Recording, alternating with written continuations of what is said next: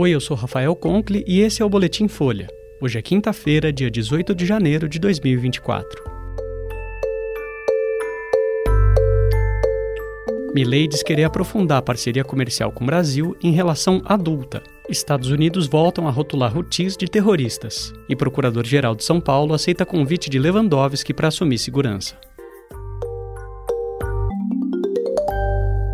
O presidente da Argentina, Javier Milei, disse ontem que pretende ampliar a parceria comercial com o Brasil e que os países vão manter uma relação adulta. Ele tratou do tema ao ser questionado por jornalistas no Fórum Econômico Mundial de Davos, na Suíça. O argentino participa do evento pela primeira vez. O presidente Lula enviou ministros para representá-lo. Perguntado na sequência sobre o que seria uma relação adulta, Milei falou em atuar em conjunto pela entrada de Brasil e Argentina na OCDE, organização que reúne países ricos, e em ampliar a parceria comercial. Autoridades argentinas afirmam que o presidente pretende continuar trabalhando com o Mercosul. Durante a campanha eleitoral, Milei disse que o bloco não lhe interessava. Em Davos, o político fez um discurso em defesa da redução radical do papel do Estado na economia. Na primeira viagem internacional desde que assumiu a Casa Rosada, ele afirmou que o Ocidente está em perigo por causa do que chamou de ideias socialistas abraçadas por líderes globais.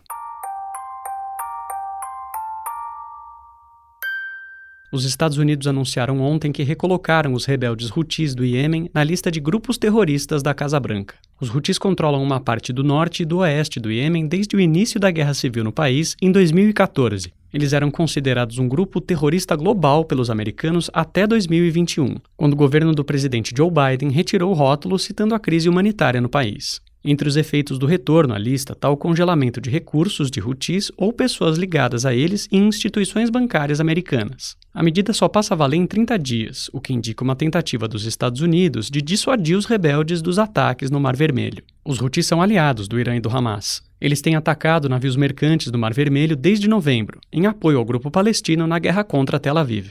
Ontem, um navio com a bandeira das Ilhas Marshall, que são protegidas pelos Estados Unidos no Oceano Pacífico, foi atingido por um drone a cerca de 100 quilômetros da costa iemenita. Não houve feridos. Desde a última sexta-feira, os americanos fizeram três ataques contra instalações dos Houthis no Iêmen. Um deles teve a participação do Reino Unido. O Mar Vermelho faz parte da rota de 15% do comércio marítimo mundial. Empresas de transporte e petroleiras têm desviado navios, e economistas e empresários temem um possível impacto na inflação global. Os ataques entre Houthis e Estados Unidos é tema do podcast Café da Manhã de hoje, que também discute a possibilidade de o conflito representar uma escalada na guerra no Oriente Médio. Ouve lá.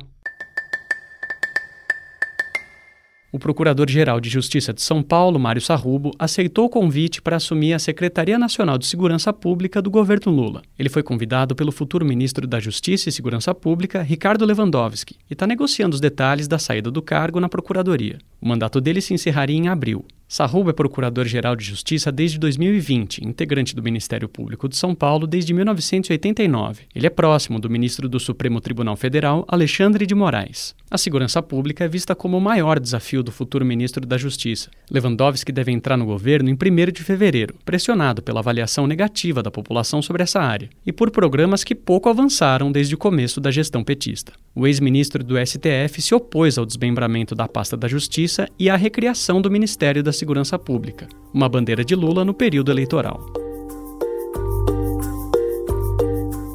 Esse foi o Boletim Folha, que é publicado de segunda a sexta, duas vezes por dia, de manhã cedinho e no final da tarde. A produção é de Daniel Castro e Laila Moalen. Essas e outras notícias você encontra em folha.com.